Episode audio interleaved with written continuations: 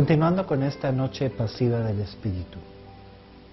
Lo que al alma le parece aquí más doloroso es parecerle claro que Dios la ha desechado y que aborreciéndola la ha arrojado las tinieblas, sombras de muerte y gemidos de muerte y dolores de infierno. Siente el alma muy a lo vivo que consiste en verse sin Dios. Lo que realmente está ocurriendo en la persona en estos momentos es una íntima unión con Dios y con Jesús a través de la cruz. La persona está experimentando la oración en el huerto de Jesús, el abandono del Padre, la crucifixión. Pero de este proceso de noche, de este proceso de cruz, de abandono, va a resurgir como resucitada con Cristo. Esta purificación lleva a la persona a la liberación de las sutiles afecciones y hábitos imperfectos que había adquirido en su vida, así como el metal es purificado del orín y del moho en el fuego. En esto humilla mucho al alma Dios para ensalzarla mucho después. La finalidad de esta dichosa noche es darle luz de todas las cosas ensalzarla y levantarla, para que divinamente pueda extenderse a gozar y gustar de todas las cosas de arriba y de abajo, siendo con libertad de espíritu general en todo.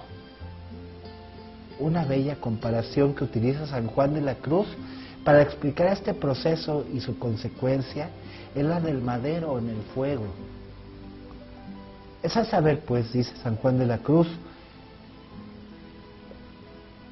hablando en la llama de amor viva.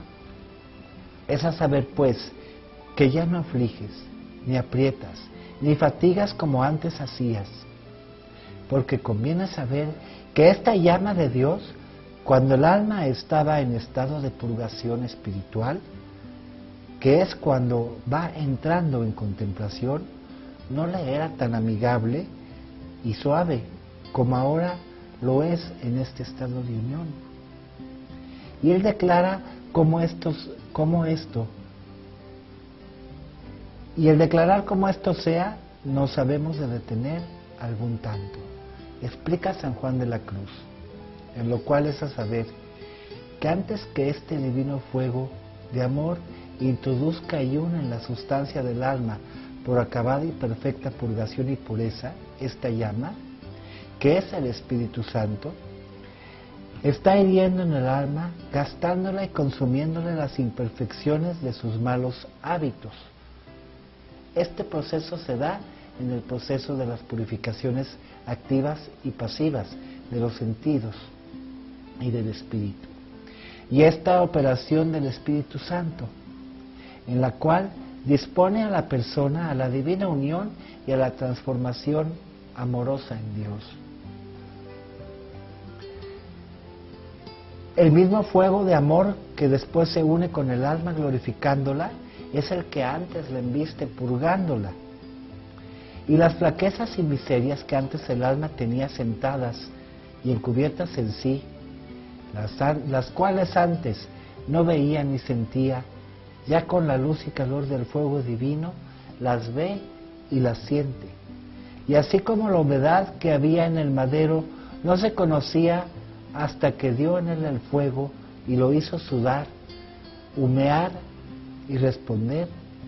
Así hace el alma imperfecta cerca de esta llama. La comparación que está haciendo San Juan de la Cruz es muy clara y nos ayuda a entender todo este proceso desde una perspectiva distinta. Cuando tenemos un tronco en el fuego y un tronco que está húmedo, que está sucio, que tiene impurezas, cuando se pone inicialmente al fuego del amor de Dios, empieza a tronar, empieza a echar mucho humo cuando se va calentando. echa chispas, huele mal. Después, poco a poco se va calentando, se va purificando hasta que se enciende en ese amor. Ese amor a la vez va a llevar a ese tronco al rojo vivo, lo va a hacer parte del mismo fuego y lo va a transformar en algo nuevo y distinto. Así es el proceso de las noches oscuras. La parte de la purificación es dolorosa. Nosotros entramos activamente en esa parte donde tenemos que ir purificando conscientemente nuestros impulsos, nuestros deseos, y ahí es como ese tronco que va echando humo y que a veces huele mal y que truena, pero poco a poco nos vamos encendiendo en el amor de Dios. Poco a poco nos vamos poniendo al rojo vivo, pero a la vez ese fuego que ya va penetrando más, quema más profundamente y lastima, duele más. Aparentemente incluso hay momentos en que, como ya lo describió antes el Santo Padre, la persona siente que está abandonada de Dios, pero son los momentos en que Dios está más cerca de ella y la acompaña con más fuerza y con más amor. Son los momentos en que la luz de la fe deslumbra por completo los ojos del hombre. Son los momentos en que aprende a entender no entendiendo, otra ciencia trascendiendo. Toda ciencia trascendiendo. Dice San Juan de la Cruz, hablando de este fuego, las flaquezas y miserias que antes el alma tenía sentadas y encubiertas en sí, las cuales antes no veía ni sentía. No se conocía a sí mismo la persona y por eso no las podía ver. Ya con la luz y calor del fuego divino las ve y las siente. Así como la humedad que había en el madero no se conocía hasta que dio en el fuego y le hizo sudar, humear y responder y respendar. Y así hace el alma imperfecta cerca de esta llama. Levántase hacia el alma a esta sazón los contrarios, los del alma contra los de Dios. Y entonces embiste el alma Dios. Y como dicen los filósofos, unos relucen cerca de los otros y hacen la guerra en el sujeto del alma, procurando los unos expeler a los otros para reinar ellos en ella. Dios quiere reinar en el alma y entonces tiene que quitar todo aquello que no es Dios.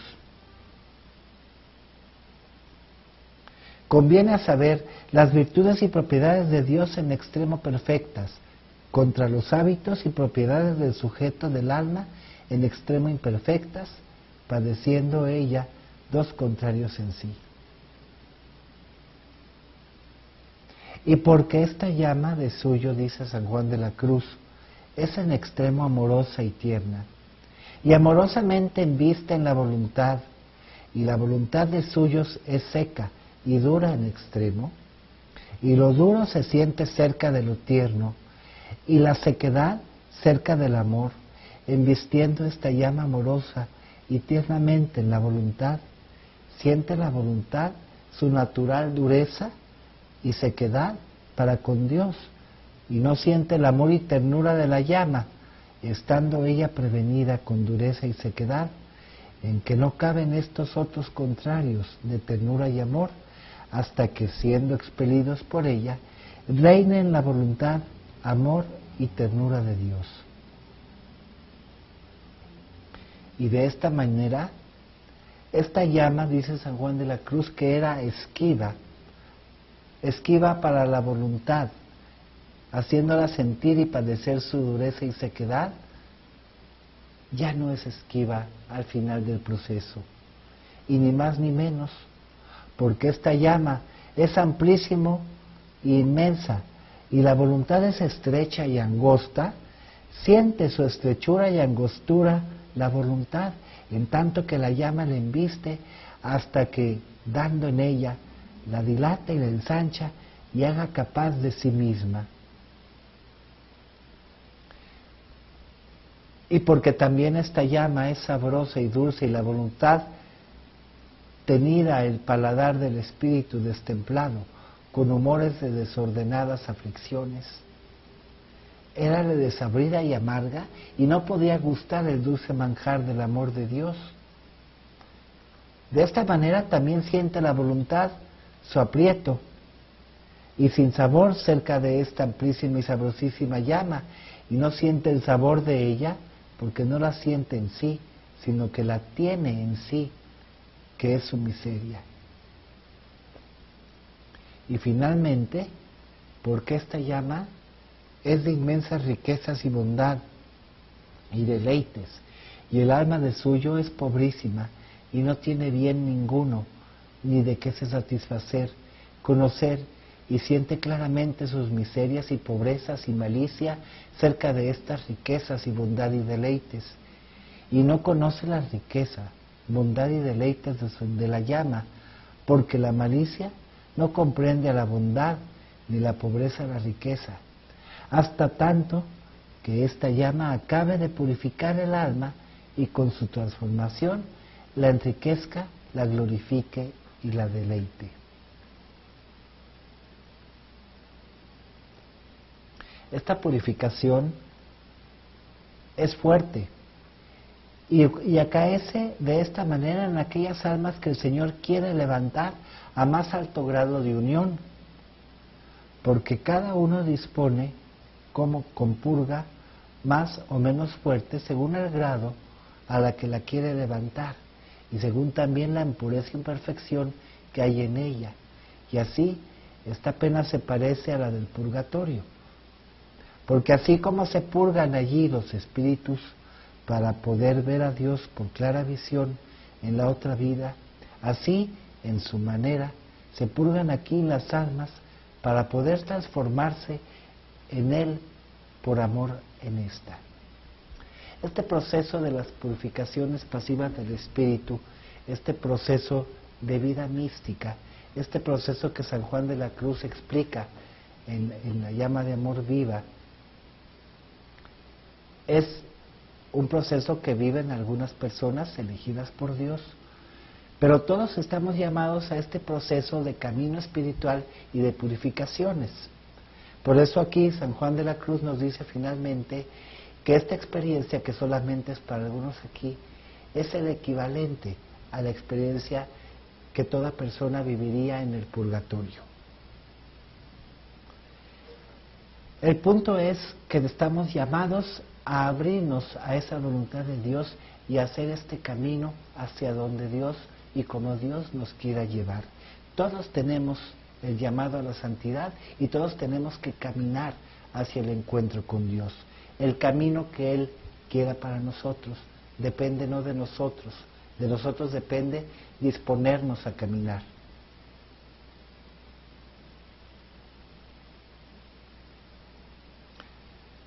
El mismo Dios que quiere entrar en el alma por unión y transformación de amor, nos sigue diciendo San Juan de la Cruz, es el que antes está investido en esta, invistiendo en esta llama y purgándola con la luz y calor de su divina llama. Así como el mismo fuego que entra en el madero es el que le dispone, como antes habíamos dicho. Así, la misma que ahora le es suave, estando dentro investida en ella, le era antes esquiva, estando fuerte invistiendo en ella. En la parte de la noche oscura que puede ser dolorosa para la persona, que puede ser fuerte, es el mismo amor de Dios el que la está llevando. Es el mismo amor del cual va a gozar cuando esté ya purificada, gozando en la plenitud, gozando ya de la muerte en vida. Y esto es lo que quiere dar a entender cuando dice el santo, cuando dice el alma el presente verso, pues ya no eres esquiva, que en suma es como si dijere, pues ya no solamente no me eres obscura como antes, pues la divina luz de mi entendimiento que te puede ya mirar, no solamente no haces desfallecer mi flaqueza, mas antes eres la fortaleza de mi voluntad, con que te puedo amar y gozar, estando toda convertida en amor divino. Y entonces finalmente dice el alma a Dios, acaba ya si quieres. Rompe la tela de este dulce encuentro. El resultado de estas purificaciones y del paso por las noches es la posesión de Dios mismo. Esto lo describe San Juan de la Cruz en la canción del alma enamorada cuando dice, míos son los cielos y mía es la tierra, mías son las gentes, los justos son míos y míos los pecadores. Los ángeles son míos y la Madre de Dios es mía y todas las cosas son mías y el mismo Dios es mío y para mí, porque Cristo es mío y todo para mí. Pues ¿qué pides y buscas, alma mía? Todo esto es tuyo y todo es para ti. No te pongas en menos ni repares en meajas que caen de la mesa de tu Padre. Este ha sido el proceso que nos plantea San Juan de la Cruz de las noches oscuras y el proceso de itinerario espiritual. A partir de un caer en la cuenta, de un caer en la cuenta la persona de que precisamente estaba llenándose y reparando en las migajas que caían de la mesa de su padre. Pasar por este proceso activo de deseo de entrar en una relación nueva con Dios, el deseo de ir cambiando actitudes ante la vida, el deseo de irse purificando.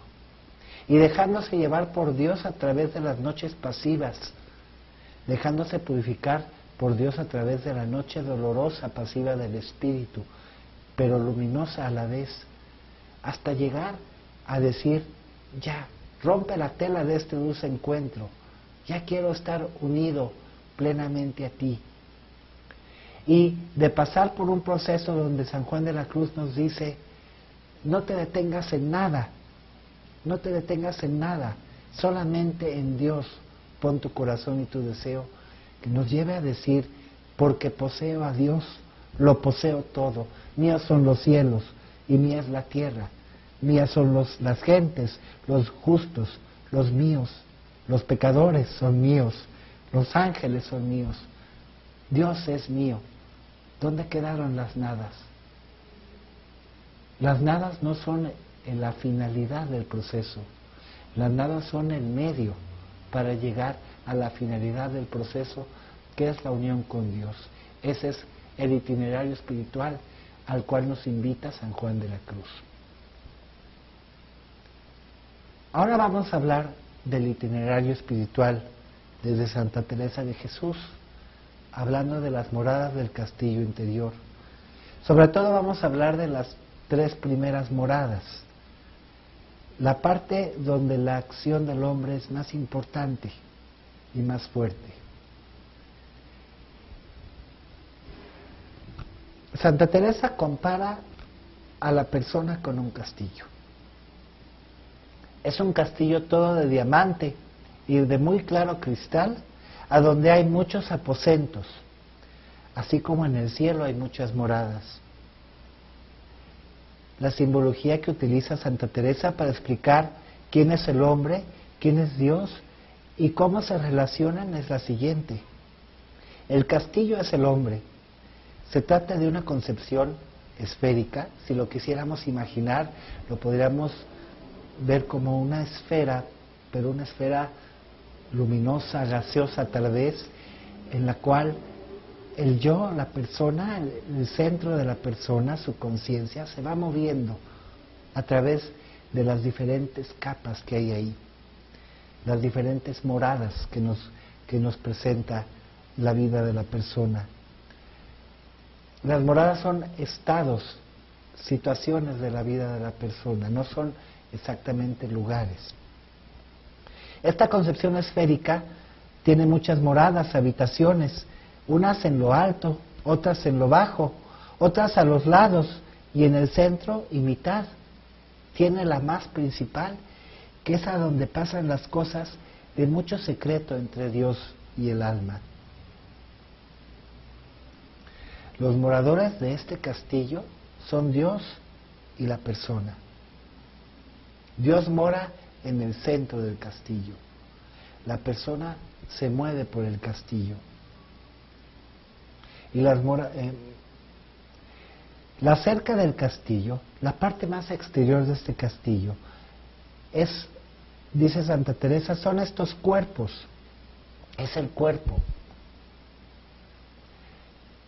El cuerpo como aquella parte de nuestra persona con los que con los sentidos internos y externos nos pone en contacto con la realidad que nos rodea. Desde ahí vamos haciendo nuestra vida, desde nuestro tacto, de nuestra vista, desde nuestro gusto, desde nuestro, desde nuestro oído, hacemos contacto con las personas y con las cosas que nos rodean. Para Santa Teresa esta es la cerca del castillo. La puerta del castillo es la oración. Todo el proceso de itinerario espiritual tiene como clave la oración. Desde que empezamos a hablar en este curso del itinerario espiritual, hemos puesto de referencia el proceso de la vida de oración de la persona. ¿Qué tipo de oración vive la persona? Es clave para entender qué, cómo va llevando su itinerario o en qué etapa del proceso puede considerar que pudiera estar.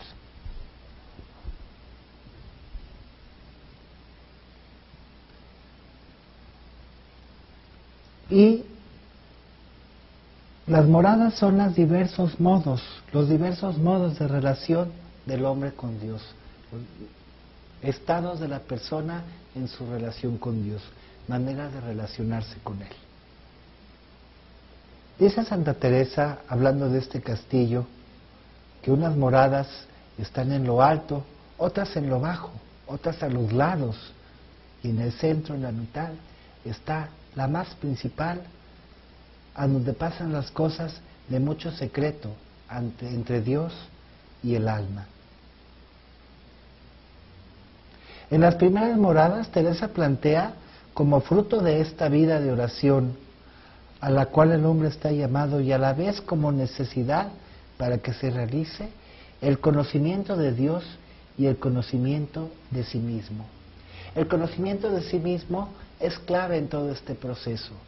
Las noches oscuras en San Juan de la Cruz, la noche oscura eh, de, los sentidos, precisamente tiene como clave el ir conociendo qué hay, qué ocupa mis sentidos, qué ocupa mi, mi inteligencia, qué ocupa mi afectividad. Eso es conocerse a sí mismo. Teresa habla de la necesidad de conocernos a nosotros mismos para entrar en este castillo interior.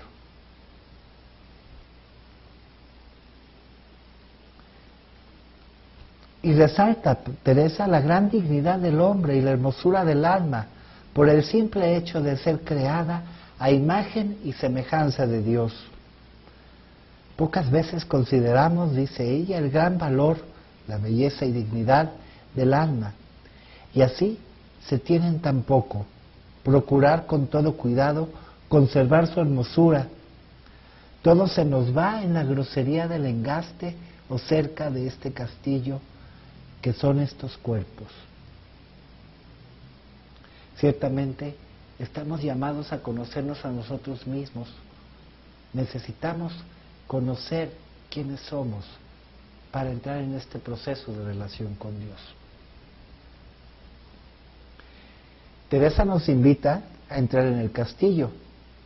Esto es, por la puerta de la oración, crecer en una relación cada vez más íntima con Dios. Hay muchas almas que se están en la ronda del castillo, que están, que es a donde están los que la guardan, los sentidos, y que no dan nada de, de entrar dentro, no saben qué hay en, que hay aquí algo tan precioso, ni tan precioso lugar, ni quién está dentro, ni aún qué piezas tiene.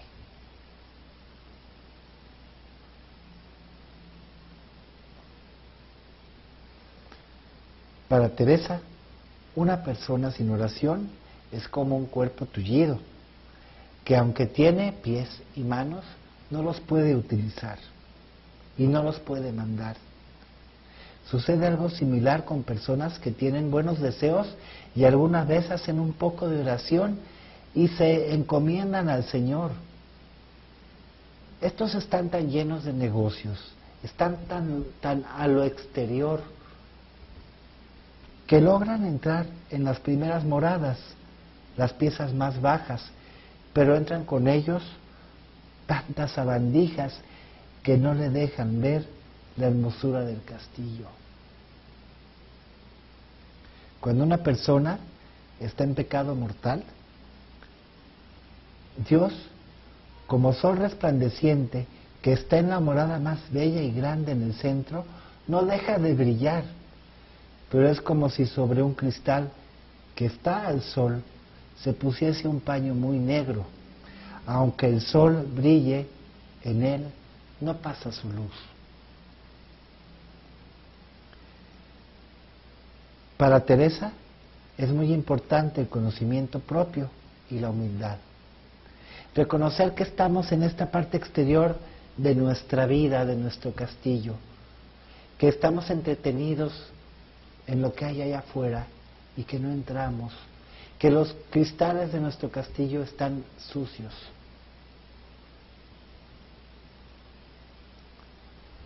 A la vez, para conocernos a nosotros mismos, necesitamos relacionarnos y conocer a Dios. Dice Santa Teresa algo muy bello, que mirando su grandeza, acudamos a nuestra bajeza y mirando su limpieza, veremos nuestra suciedad. Considerando su humildad, veremos cuán lejos estamos de ser humildes. Cuando nos miramos desde Dios, no importa cuál sea nuestro estado de pecado, no importa cuán afuera del castillo estemos. Cuando queremos conocernos, si le pedimos a Dios que nos ayude a conocernos desde Él, que nos ayude a mirarnos con su propio mirar, entramos en esta dinámica de conocernos a nosotros mismos y es la clave para ir logrando ese proceso de cambio en nuestra vida. Conocerse es abarcar toda la propia realidad, la verdad total. Un falso conocimiento de uno mismo puede a su vez incapacitarnos para todo bien e incluso llevarnos a negar a Dios mismo. Genera en nosotros temores, pusilanimidad y cobardía. Por eso tenemos que poner los ojos en Cristo y ahí, desde Él, desde su mirar, conocernos a nosotros mismos.